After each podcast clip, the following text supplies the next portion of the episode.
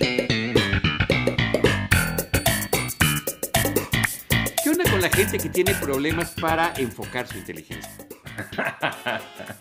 no sé por qué pensé que ibas a decir. ¿Qué onda con la gente que empieza cinco minutos antes de lo que decía la transmisión? Ay, sí, es cierto.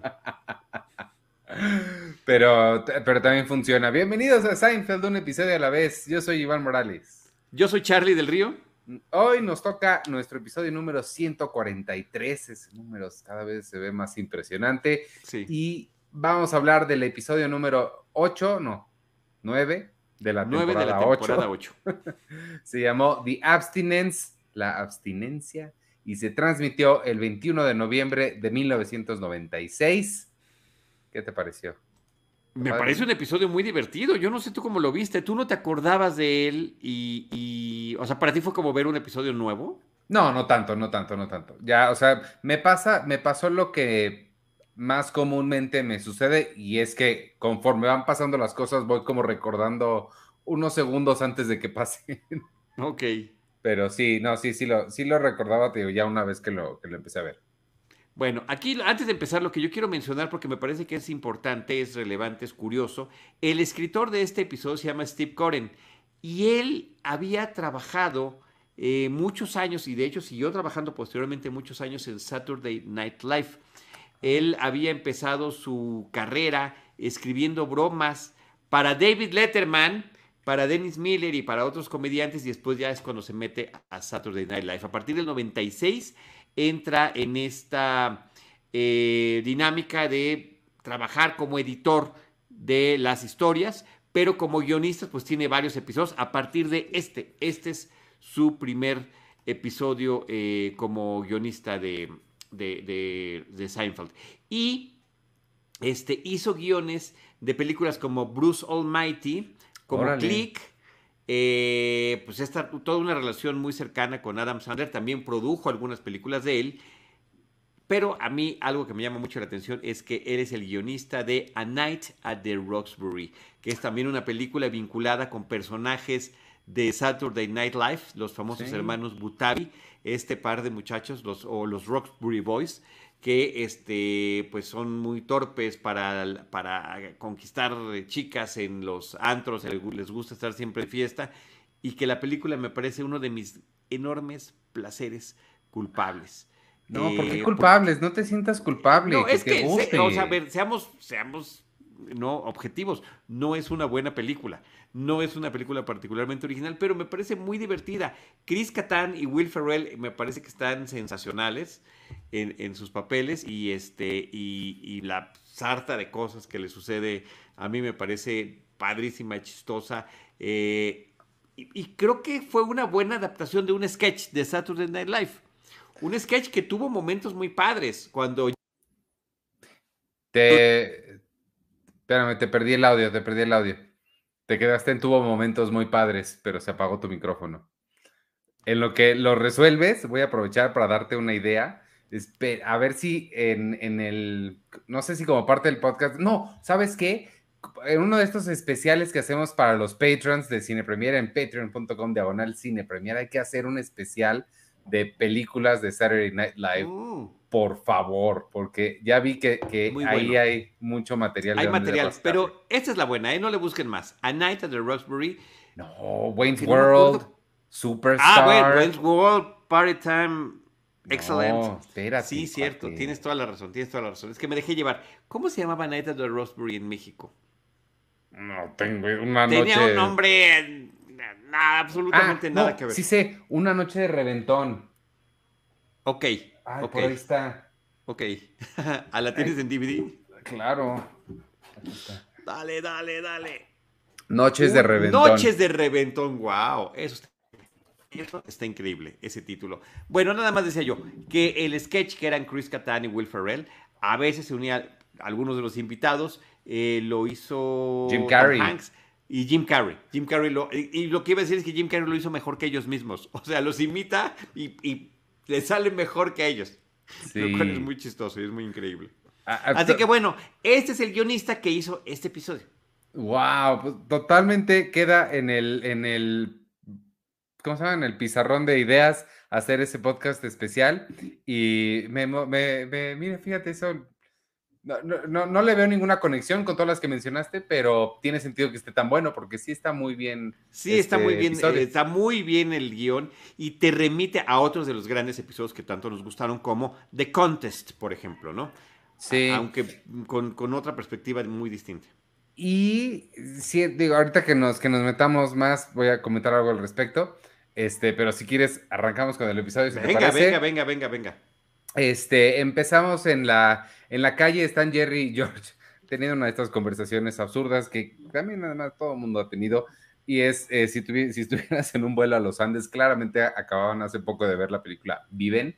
Este, le pregunta George a Jerry que a quién se comería primero, si a él o a Kramer. Jerry le dice que Kramer porque tiene más músculo y eso es lo que te nutre. George es pues, pues más grasita que no sirve de nada. Y esto obviamente George le ofende muchísimo. Este, me encanta que Jerry le dice, o sea, si te estuvieran repartiendo por ahí, pues sí, sí agarraría un poco para probar, pero...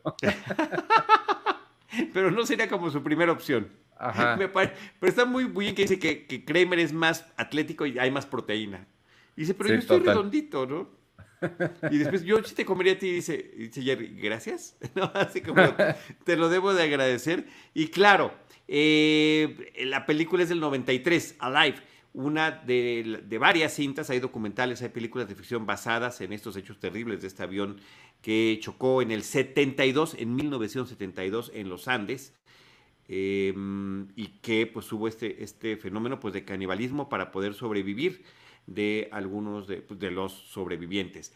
Hay una película mexicana del 76 que se llama Los Supervivientes de los Andes, eh, la tragedia ocurrió en el 72, se publica un libro en el 74 y la película mexicana dirigida por René Cardona, el original, este, con guion de René Cardona Jr. y con Hugo Stiglitz en el reparto, es de 1976. Una película que siempre causó como mucha conmoción y era como muy, em, durante muchos años en México era como una película de la que se hablaba con, como, una película muy especial por el tema que trataba. Era, era muy impactante para las, audiencias de finales de los 70, principios de los 80. Y ya están haciendo otra. No sé si es serie o película, pero... wow. Eh, y estoy pensando en Pablo Larraín. No y, hay, y hay documentales, ¿eh? Y hay documentales. Sí, entonces sí, sí, sí, es un, tema que ha dado bastante de que... Bueno, y, y, la del 93 es de Frank Marshall. Sí, y es bastante padre con Ethan Hawke. Pues bueno, ahí está. De, eso estaban hablando. Este, de ahí nos vamos al departamento de George. Está con una novia que no le conocíamos, ¿verdad? no, no? no, la conocíamos. Este, luego mi memoria me hace juegos, pero no, no la conocíamos. Ella le revela que tiene mononucleosis y eso quiere decir que no van a poder tener relaciones sexuales hasta nuevo aviso. Pero está padrísima la pregunta. Dice, no, no vamos a poder tener relaciones. ¿Conmigo o en general? Eso le dice, este, ¿eso va a ser un problema? No, no, no, para nada. Pero ¿cuánto tiempo no va a ser un problema? va a ser un problema para ti. Dice, no, para mí no va a ser un problema. Pero dime, ¿cuánto tiempo no va a ser un problema para mí? este, nos vamos al departamento de Jerry. Están Jerry y George Ahí nos enteramos que van a ser seis semanas las que no van a poder eh, tener relaciones sexuales. George le dice, mira, es que el tiempo no es problema, yo puedo pasar seis semanas de cabeza sin problema, pero es difícil, se complica la situación cuando sí existe la opción, porque pues anteriormente cuando no tiene pareja, pues no le cuesta trabajo, pero teniendo pareja, ahí sí es un poquito, poquito más difícil. Este, entra Elaine y les empieza a presumir que conoció a un doctor, es obviamente el sueño de todas conocer a un doctor y Jerry le dice, ¿ese es todavía el sueño? Sí, sigue siendo el sueño ese. este... Y hacen un juego de palabras en inglés, ¿no? Sí. Porque dicen, es que no, eso ya está debunked, o sea, eso no, ya no, ya no se habla sobre eso. no, dice, es totally bunk. Y hasta los tres se quedan así pensando, ¿qué quiere decir esto? Siendo que siempre hacen, y ha sido una constante a lo largo de la serie, que hagan juegos de palabras de la forma en la que se utiliza el inglés. Sí, pero esto sí es imposible. Sería para. No hay. Un día lo voy a ver ahora más cachitos con el doblaje, porque Netflix la trae doblada, para ver cómo se las, los malabares lingüísticos que hacen para doblar Claro. estas cosas. Este. Entra. en- eh, ah, no. Le habla por teléfono Katie, la agente de Jerry, para decirle que, que le consiguió un show en Ohio. Él le dice que no puede porque tiene un evento en su prepa. Lo invitaron a hablar el día de las... Le llaman Career Day. eh, no sé si hay un equivalente en español, pero pues es el día que van profesional, profesionistas, profesionales, a hablarle a los estudiantes de las carreras a las que se pueden dedicar. Así es. Oye, y nada más el dato, la actriz Debra Joe Rupp es eh, la, la gente, ya había salido en algunos episodios previos, ella es a la que después conoceríamos como eh, eh, Kitty. la señora Foreman este, de That 70 Show, que es Kitty Foreman. fantástica, fantástica en eh, Kitty, en, en- en esa serie. Sí, lo hace muy bien. Este, George se pone celoso, obviamente, porque ¿por qué no lo invitaron a él? Eh, inmediatamente nos vamos a ver esta, nos vamos a la prepa ya para ver el momento de presentación de Jerry, pero resulta que antes de él pasó un señor con un lagarto y pues los niños se emocionaron, no lo querían dejar ir, se alargó su tiempo y ya no va a haber tiempo para él. Este es un, un juego que hacen con lo que le sucede a muchos comediantes y es que les dan un horario para salir, pero pues normalmente llega alguien justo como Jerry Seinfeld y pues se agarra el tiempo de los demás y los pobres pues novatos se quedan sin Sí, poder qué subir. bueno que lo mencionas porque yo también quería subrayar eso. No lo dicen en los subtítulos, no lo dicen en las entrevistas, no lo dicen en el... lo- creo que lo dan por sentado, que queda claro que esa es parte de la vida del comediante. O sea, tú vas muy emocionado a hacer tu, tu- tu performance y puede ser que no entres. Lo vemos también en Mrs. Maisel, en, en- a Sí. lo largo de, la- de las temporadas. En esta última lo hemos visto también. Entonces sí es parte, de, como bien lo estás mencionando, Ivanovich, de lo que significa ser comediante, cómo les va en estos eh, eh, lugares a donde presentan sus espectáculos. Sí, exacto, creo que hacen una buena analogía ahí y la llevan bien lejos eventualmente. Este, nos vamos al restaurante O'Neill's que ya habíamos visto en alguna ocasión y resulta que el doctor que se consiguió Elaine es nada más y nada menos que Bob Odenkirk. Este, en su época, justo el otro día hablábamos de Mr. Show, esto debe ser por alrededor de la época de Mr. Show, y este, y él le revela, ella tan emocionada que estaba, él le revela que no es doctor, bueno, no todavía, todavía no toma el examen, todavía no se gradúa, y este, y ella lo único que le interesa es saber si lo puede presentar como un doctor. Exactamente, porque para ella es muy importante que pueda decir y presumir que está saliendo con un doctor y él es prácticamente un interno, ¿Sí? ¿no? Sí, sí, sí, todavía no, no, no pasa su, su examen ni nada. Em, nos vamos al departamento de George. Él está, lo vemos rapidísimo, está sentado junto a la novia. que ¿Nos dicen su nombre? No caché su nombre. Ay, ahorita te digo. No es- Igual y no, No. lo dicen, porque normalmente No, los apunto y... No, sí lo dice, pero ahorita, te- ahorita te digo, ahorita te digo. Bueno, in- le intenta, este, le intenta tocar y ella nada más le dice, mono, y ya él quita la mano inmediatamente. Nos vamos a la cafetería. Luis, Luis. Ah, Luis, sí, ahorita que lo dijiste me sonó. Sí. Sí. Este, nos enteramos de que ya que estamos en la cafetería, George tuvo una revelación, porque resulta que si hablas con la gente, te cuentan cosas interesantes. Y la puedes conocer mejor. solo por, solo conversando. Este, entra Kramer y a intentar, eh, bueno, pri- primero le pregunta que cómo le fue a Jerry en la, en la prepa. Él le platica lo que sucedió y Jerry le, y Kramer le dice, nada más están jugando contigo. Me encanta porque Jerry le dice, ¿por qué jugaría conmigo una prepa? Y Kramer, no sé, ¿por qué Radio Shack te pide tu teléfono cuando compras pilas? Eso, eso en el, en el comentario eh, del, episodio, el, el guionista dice, yo llevaba un par de décadas con esa duda y al fin la pude utilizar para algo. No sé por qué, pero al fin pude utilizar mi inquietud en, un- en un- en uno de mis trabajos. Pues, pues, ba- bases de datos, muchacho. Sí, claro, claro, claro, claro. Este, Kramer trae un puro, lo intenta prender, pero de inmediato, pues el, gerente, que se llama Larry, em, le, dice que no lo puede fumar aquí, que se tiene que salir. Eh, le molesta y es le molesta a la gente y es contra la ley. Jerry contesta, no hay cantidad de leyes que puedan hacer para que deje de molestar a la gente. Y no sé si está hablando de Kramer o del puro. No, está hablando de Kramer, evidentemente está hablando de Kramer.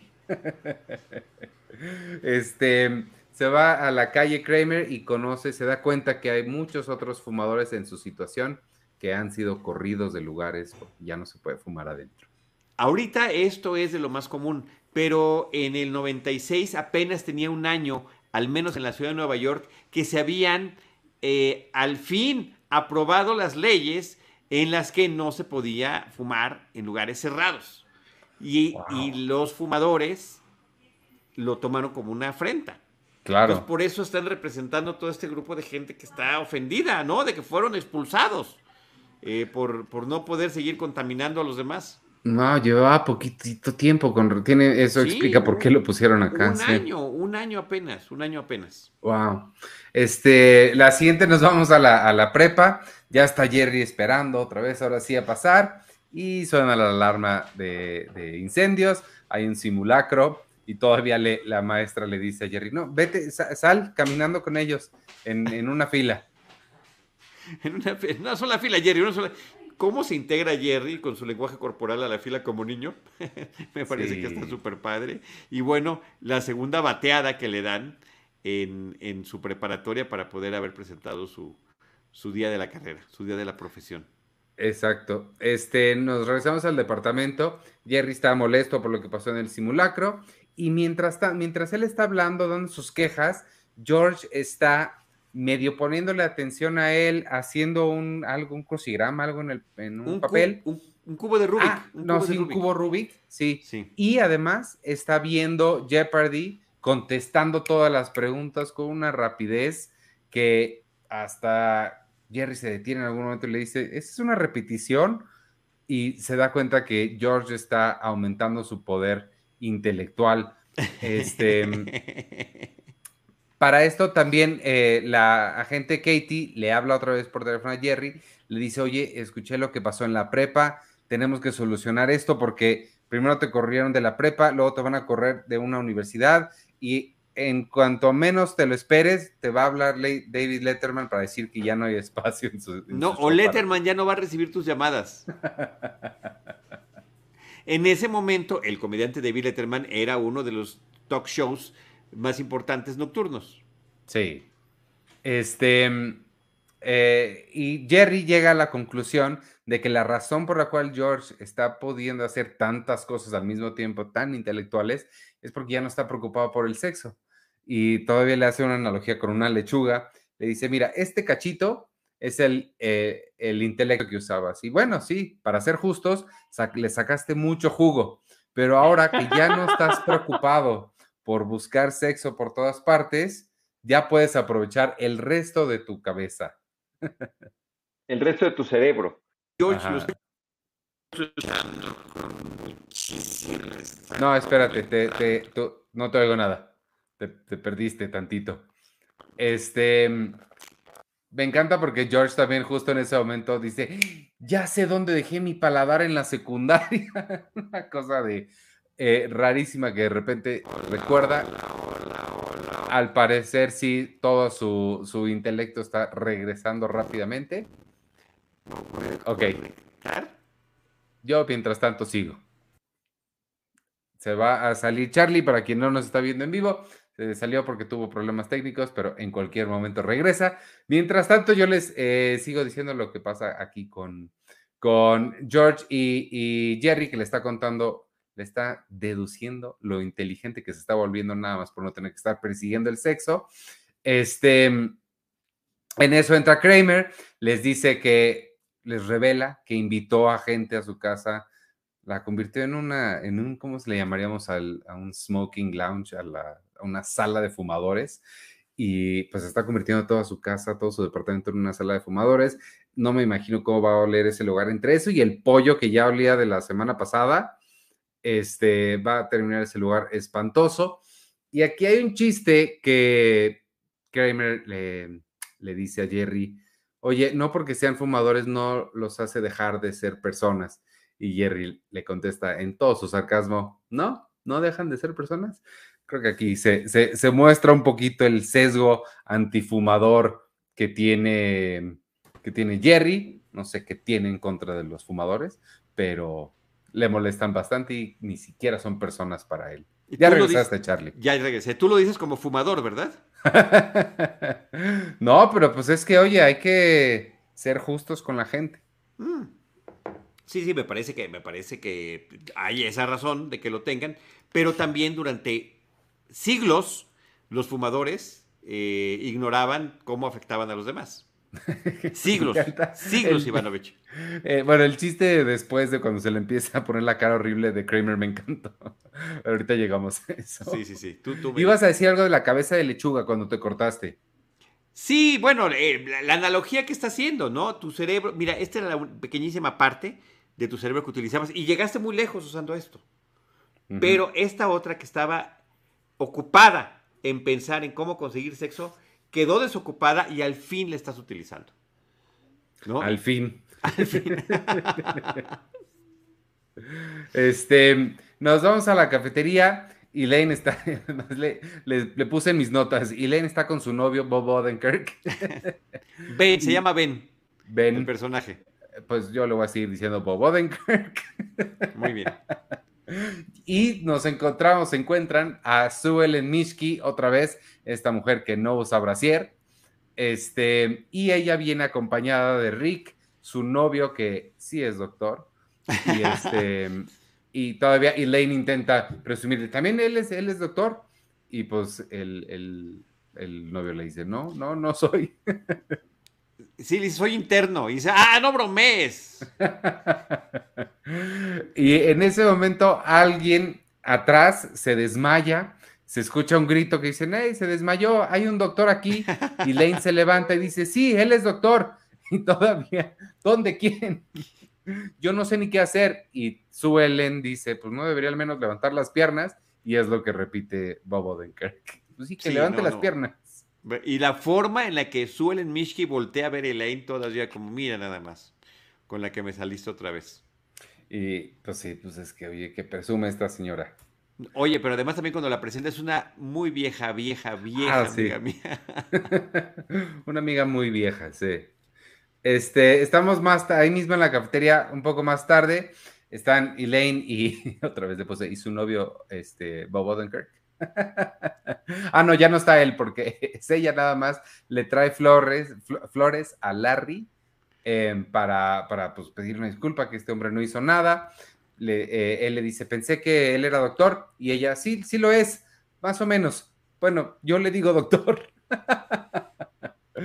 este, y para esto se voltea Elaine y ve que George está en una mesa con como ocho libros leyendo todo y nada más le dice, ¿qué onda? ¿Qué, pasa con todos esos libros?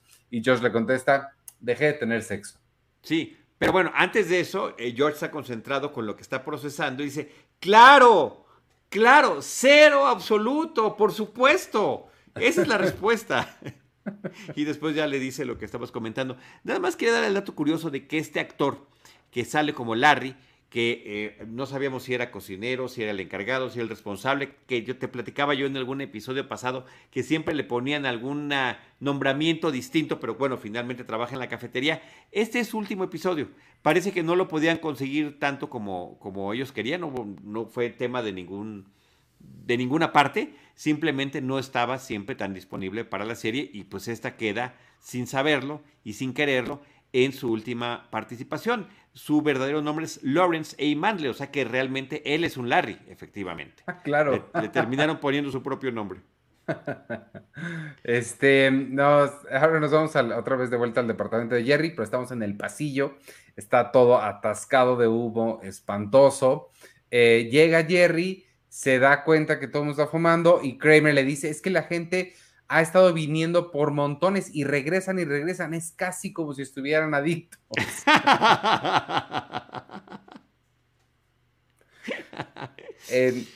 Buenísimo. Eh, En ese momento entra Katie también, se meten ella y Jerry al departamento. Eh, ella le dice muy orgullosa que le consiguió una asamblea en una secundaria, que incluso cancelaron a Rick James para que él se pudiera presentar. Rick James, y todavía le dice Jerry, el de Super Freak, porque efectivamente creo que es la única razón por la que lo conocemos todos, por esa canción. Creo que sí. Este, nos vamos al departamento de Elaine. ella le está ayudando a, ¿cómo me dijiste que se llamaba? Ned? Ben. Ben, ben. ben. Le está ayudando a Ben a estudiar. Él le dice, nunca lo voy a pasar. Ella, claro que sí, solamente vamos a dejar de tener sexo. Esa es la gran solución, inspirada en el repentino intelecto de George. Este... Que, parece que puede funcionar. Nada más un dato curioso. Esta es la anécdota de la vida real del guionista. Tenía un amigo que estudió medicina, que fue interno y que durante dos años no había logrado pasar. Después de dos años lo pasa, pero quién sabe cuántos intentos había hecho para poder obtener su grado de médico. ¡Wow! Pensé que lo del sexo y dije, eso me hace raro. Ah, este, nos vamos a, George, está, no sé, está jugando, les está explicando a dos Yankees a partir de la física cuál es la mejor forma de batear. Él conecta dos golpes muy buenos. Y ellos, jonrones, jonrones. Ellos le cuestionan, le dicen, ¿tú quién eres? Y no eres tú el que nos puso en el, en el Hotel Ramada en Milwaukee. este, George los critica, ellos le dicen, pero ganamos la Serie Mundial. Y George todavía se voltea, sí, pero en seis juegos. En seis juegos. Son, son dos jugadores de la vida real. Yo no los conozco. Te voy a decir los nombres para quienes sí conozcan de este tipo de cosas. Derek Jeter y Bernie Williams. Y un tercero también iba a aparecer con ellos en la escena, pero ya no alcanzó a llegar al, día de la grabación. Eh, al único que, el único cuyo nombre reconozco es Derek, Derek, eh, Jeter. Jeter. Yo, yo ninguno de los dos. Sí, su nombre sí me suena. De algo, de alguna película, de alguna serie también, por supuesto, no. Sí, sí puede ser. Este, nos vamos a la cafetería. Jerry está frente a George y a Elaine platicándoles su, practicando su discurso. George le está tomando el tiempo y de las dos horas que necesita llenar, ya logró llenar nueve minutos. Oye, pero además con el cronómetro estaban eh, George e Elaine y las caras estupefactos los dos, además como que aburridos. Claro.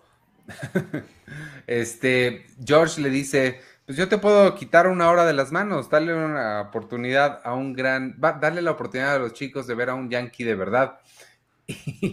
Y, Jerry le dice, te voy a dar a ti la oportunidad de ver a un montón de chicos decepcionados. este, llega la mesera y resulta que es, eh, no, es, no sé si es portuguesa o brasileña, porque pues habla portugués. Y ahora resulta que George también aprendió a hablar portugués creo que mejor que Colin Farrell en Love Actually. Bastante mejor. Bastante mejor. Dice que su la persona que, le hace el hacer en su casa es, es habla portugués y pues aprendió así. Ahí, lo debo de ver este asimilado. sí, por, osmosis. Em, Elaine dice que ella también ya dejó de tener sexo y más bien se está volviendo más tonta. dice, mi mente ha estado no buena. Está increíble la actuación de Elaine con todo esto. Dice, llevo ya este, tres días sin tener relaciones y no hablo portugués. claro, y Jerry le explica, lo que pasa es que el no tener sexo en una mujer funciona de la forma opuesta. Para ustedes es tan fácil conseguirlo, es como el barrendero. Tú esperas que la basura llegue y se, la lleven, pero ahora la basura se está acumulando, tapando toda tu cabeza y ella no entiende. Buenísima la analogía. Sí. Buenísima la analogía, muy divertida. Lo que aquí es donde tuve un poco de tema con esto, porque a ver. La última vez que intentaron, digo, era masturbación, pero no tuvieron problemas intelectuales. Claro, claro. Em, la diferencia de este caso, y ahí es donde entra eh, y cobra importancia y relevancia la analogía de la lechuga, Es que no, nada más se trata. Dejar de tener, dijo, decía George, seis, seis, semanas. He pasado más de seis semanas. Soy como un camello. O sea, puedo avanzar por el desierto y no pasa absolutamente nada. El tema es cuando deja de preocuparte. Ahí es cuando afecta la inteligencia. En el otro caso, no les dejó de preocupar nunca. Estaban constantemente viendo quién lograba contener o no esa, ese otro tipo de abstinencia sobre la autosatisfacción. Mm, está bien, te lo mini paso. este, nos vamos al departamento de Jerry, entra Kramer ya con una cara completamente demacrada, se le ven las líneas del rostro, piel acartonada. Jerry le dice, pareces un guante de catcher de béisbol. Kramer se ve en el reflejo del tostador y pues sí, se espanta. Y aquí es la línea que me encantó de Kramer porque Jerry le dice, pues ¿qué esperabas fumando tanto? Y Kramer le dice, esperaba enfisema, defectos de nacimiento, pero no es. mi cara es, es la forma en la que yo vivo, es mi atractivo. Yo le debo todo a este rostro. Y los dientes los tiene todo ah, cafés. Bueno, aquí el, dato que viene en el Inside, eh, em, em, eh, ¿cómo se llama? Inside Look, el documental que viene en este episodio, es que eh, Kramer dice, yo trataba de no salirme de personaje porque traía todo el tema del maquillaje y, pues teníamos que avanzar, pero Jerry ahora sí se doblaba Ivanovich de risa, se tiraba al sillón. Aquí pasan las escenas donde no podía, porque además del tema del maquillaje, le pusieron estas, este, también... Em, ¿Prótesis? Pintura, ¿no? A, ah. los dientes para que se vean feos, pero eso no lo sabía Jerry. Entonces cuando lo ve, explota de risa. Y bueno, y como además tenían público, eh, Kramer o eh, eh, este, Michael Richards decía, sigue, sigue, se lo volvemos a hacer. Aquí, pues pero pues, imposibilitado por completo, por completo, este, Jerry ante. Entonces, lo que terminamos viendo en el episodio es una serie de ediciones de esfuerzos múltiples para poder hacer esta escena. Porque sí, les costó mucho trabajo por la risa. Y la cara de Elaine, de, la expresión de Kramer, de, oh, soy, estoy horrible, no me veas. Como de monstruo de Frankenstein o, algún tipo de deformación. Sí, me imagino que sí ha de haber sido muy divertido estar ahí. Este, eh, nos vamos al departamento de Elaine. Ella está intentando hacer un crucigrama, pero no puede ni siquiera pensar en el nombre de Winnie the Pooh. Bueno, aquí no lleva el D, pero Winnie Pooh. Le dice, necesito una palabra de cuatro letras. Hay que llenar el espacio en blanco. Winnie the... y le grita, Ben Pooh. Pooh que es popó en inglés. Y popó, ja, ja, ja. Winnie the Pooh, le dice. o sea, está perdida. O sea, tiene el intelecto de un niño de cuatro años. Totalmente. Este, y, en contraste nos vamos al departamento de George y él está viendo por un microscopio, a través de un microscopio, este, y Luis le dice que el hospital que le dio sus resultados se había equivocado, ella no tiene nada, le sugiere que tengan sexo. Pero George eh, no está tan seguro. Bueno, levanta la vista con, muy sorprendido. Además, está increíble que está viendo un microscopio. ¿Quién sabe qué estaba viendo, no? ¿Quién sabe ya en qué cosas andaba con su intelecto, George? Oye, otro eh, dato curioso, por cierto, cuando está ah, contestando todas las preguntas de Jeopardy, que se escucha el tema musical de Jeopardy y también vemos a Alex Trebek ahí en pantalla, este, le daba mucha risa a, a, Jerry Seinfeld en ese audio comentario. Dice, para nosotros, que alguien fuera un genio es que podía resolver un cubo de Rubik. claro. Claro. Oye, ¿tú has visto una película que se llama eh, Charlie? No.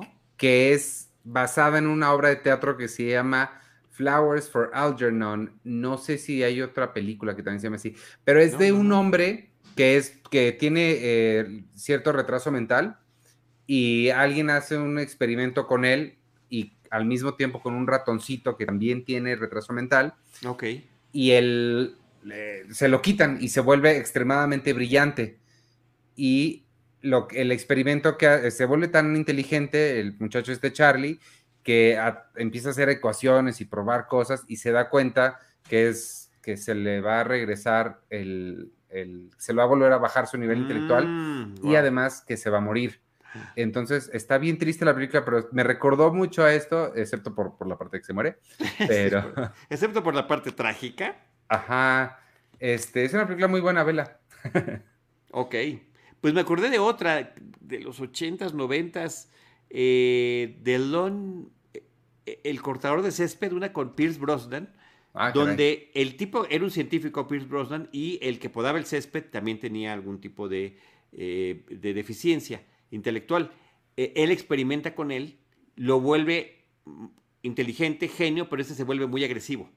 Ah, ah no, Sí. eso no pasa. Sí, sí, sí. En fin, como que el tema, el tema da. Sí, este, nos vamos a la cafetería. George eh, le- le- eh, no sabe si, si va a dar el, el- el discurso por, porque ya, este...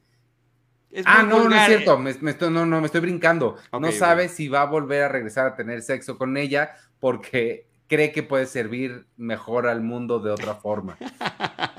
Y Jerry le dice, "Lo- puedes servir mejor al mundo no sometiendo a las mujeres a ti.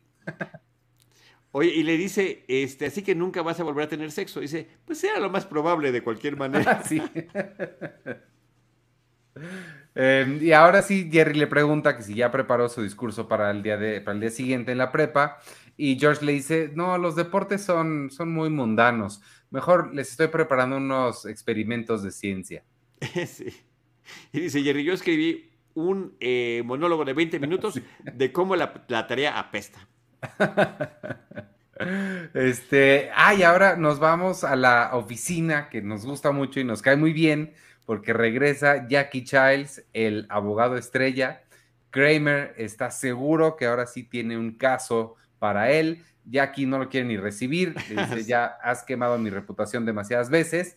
Pero Kramer tiene un caso seguro contra las tabacaleras y esto, pues sí, le ilumina la mirada a Jackie Childs. El actor Phil Morris regresa a este personaje que, como platicamos desde las veces pasadas que había aparecido, es una suerte de imitación de Johnny Cochran, este abogado pues que muy mediático en Estados Unidos, entre otras cosas por el juicio de O.J. Simpson, que era más o menos de aquellas épocas. Este, de aquí nos vamos a ver a Elaine fascinada con unas llantas que están dando vueltas en un, este, como en una, eh, en un taller mecánico. Eh, sí, de verdad parece niñita viendo así como Sí.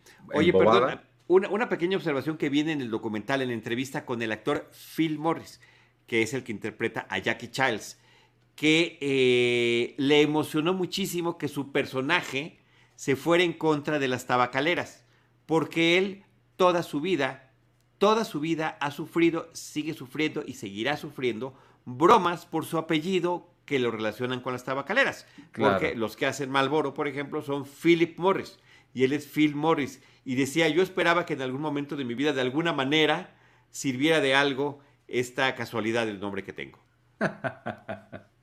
Este, y justo ahora regresamos con, con él. Le está preguntando a Kramer que si en la cajetilla o en algún lugar decía algo sobre su apariencia, sobre que afectaría su apariencia. Kramer le dice que no. Le dice, ¿crees que sí tenemos un caso? Y Jackie Childs le contesta, tu rostro es mi caso. pero, Tiene pero un delivery muy bueno este hombre. sí, eh, y además rima en inglés. Your face is my case. claro. ¿no? Y era algo que hacía eh, Johnny Cochran. Decía frasecitas eh, que, que- que rimaban también. Y por ejemplo, con lo del guante de, de O.J. Simpson, decía, if it doesn't fit, it acquits, ¿no? O sea, si no, si no le queda, pues entonces queda libre. Sí. Si no le queda, él no se queda. No, qué tontería.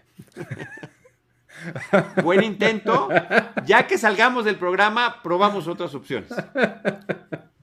Nos vamos- De aquí nos regresamos al, al departamento. Está Elaine entra y le revela a Jerry que ya se convirtió en tonta. Le dice, soy una tonta.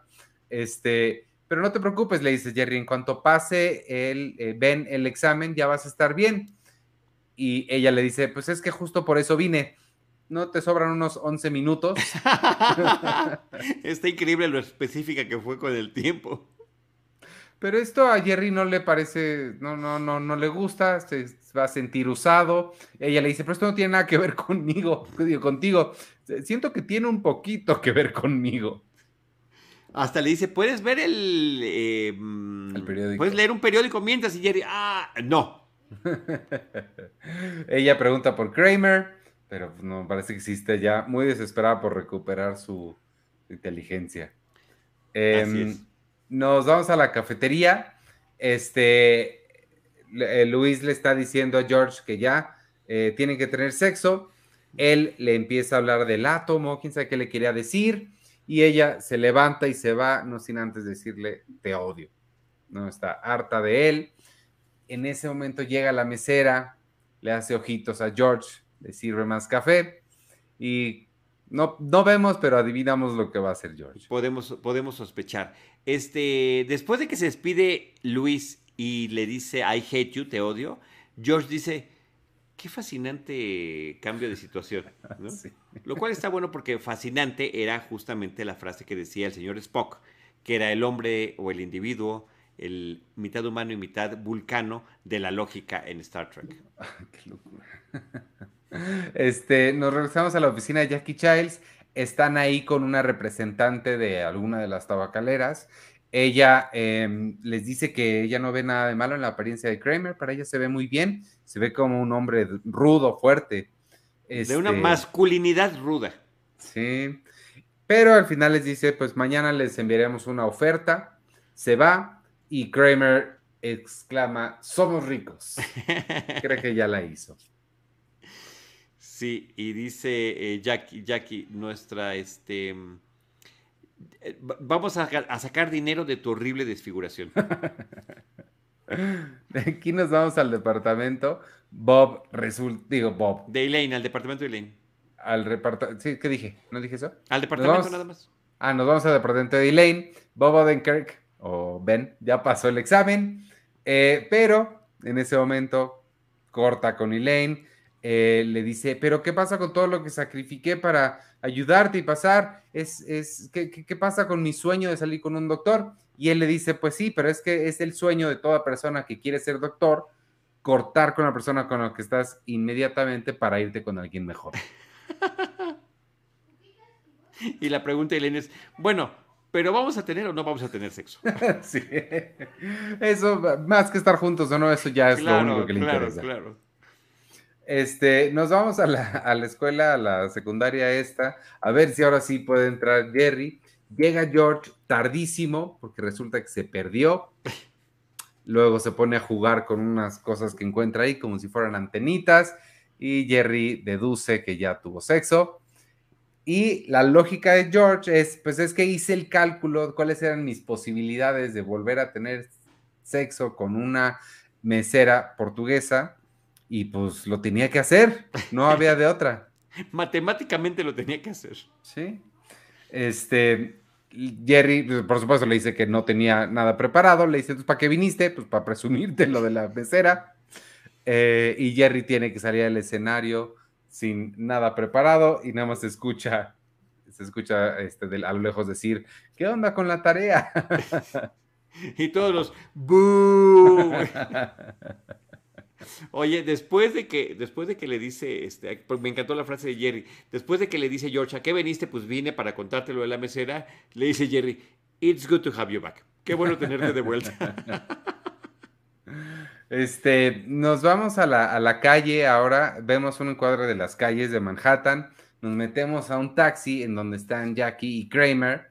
Eh, Jackie le dice, es que no me han hablado, se me hace raro que no nos hayan dado su propuesta. Kramer le dice, no, sí, a mí ya me hablaron y ya, ya me puse de acuerdo con ellos. ¿Cómo, cómo que te pusiste de acuerdo con ellos? ¿Cuánto nos van a dar? Y Kramer le dice, no, esto no se trata de dinero, mira para allá. Y a la mitad de Times Square se ve el comercial clásico del vaquero de Malboro, que ya no está en Times Square, por cierto, ha sido reemplazado por una foto, bueno, por un, el rostro de Kramer anunciando Malboro y sí es, bueno, no es Malboro, pero todos sabemos. Parece Malboro, sí, además echando humo. sí. Y ese fue su pago. Y Jackie dice, esta es la más pública de todas las múltiples humillaciones que he tenido Ay. contigo. Ahí termina formalmente el episodio, pero terminamos con un epílogo en donde sale Le- de David Letterman. Eso fue una buena sorpresa. Muy buena sorpresa. Este está hablando con Jerry y le dice: Me enteré de lo que pasó en la asamblea y antes de eso te movieron por un lagarto, ¿no? Híjole, no, pues sí está, sí está rudo. Este, y le dice: Luego te hablamos si algo sale por ahí, Jimmy. Jimmy, sí dice, Jerry, sí, como sea. Ay, pobre. Pobrecito. Muy bueno, muy buen eh, detalle final. Esta escena fue filmada en las oficinas de Letterman en Nueva York. Y pues mandaron el- el- el- la, la filmación para que se integrara al episodio. Pues muy buen episodio, sí me, me- me gustó, me la pasé bien, muy dinámico, pasaron muchas cosas, eso está. Pasaron muchas cosas, había muy buenos invitados, hubo Muy buenas buenos. sorpresas. Este, sí, creo que está súper completo el episodio y a pesar de que es un guionista que se acababa de integrar al, al equipo, como muchos pasaron, de- como muchos lo hicieron después de que se fue Larry David y de que se nutrió mucho más la sala de escritores, eh, como decían algunos de los anteriores, ya llevaba tantos años la serie, ya estaba también eh, confeccionado el universo de los personajes, que alguien que supiera bien de guionismo se podía adaptar muy bien al estilo.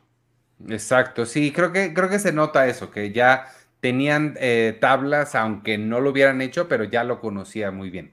Exacto, exacto. Entonces pues, termina funcionando muy bien este episodio. A mí me gusta mucho, me parece que el concepto está muy divertido. Sí. Si dejas de pensar en el aspecto sexual, tu inteligencia puede subir, en el caso de los hombres. Su- Suena, suena creíble, Suena interesante. suena creíble, al menos creíble. Este, pues, no sé, ¿tienes algún otro dato del, del episodio? ¿O No, ya, ahí? nada más, nada más. Bueno, nada más decir, tiene el, el documental, el Inside Look, tiene eh, las informaciones, subtítulos y tiene audio comentario con Jerry y el guionista. Muy completo. Sí. Bueno, pues eh, va- muchas gracias amigos a los que nos vieron aquí en vivo. Estuvo Héctor Véctor, Moisés Rodríguez, Nacho, como siempre, Nacho Escobar, este, Jesús Amarillas, Hans 0101 desde Colombia, Gustavo Medina, nos dice también, ah, esta, este, ay, no me acuerdo cómo se llama la actriz, la que hace de Katie y Kitty Foreman, es también la cuñada de Phoebe en Friends. Ah, Nos sí. está diciendo Gustavo. Este, Vic por ahí anda, ahí está, ya lo vi. ¿Ves? Él quiere el podcast especial para patrons de las películas de Saturday Night Live. Xochitl. Pérez y MMR Bigman. Muchas gracias, amigos, a todos los que nos, vi- nos vieron aquí en vivo y los que nos estén escuchando o viendo después en YouTube o Spotify, Apple Podcasts o donde sea que escuchen ustedes sus podcasts.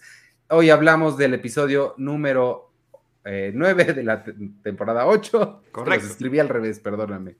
Eh, se llamó The Abstinence, la abstinencia. Yo soy Iván Morales y me pueden seguir en arroba Iván Morales. Y nos vemos el jueves en James Bond, una misión a la vez. Ahora sí. Ahora sí. Muchas gracias. Yo soy Charlie del Río. Me pueden seguir como Charlie del Río en Instagram, en Twitter y Charlie del Río Cine y Series en Facebook.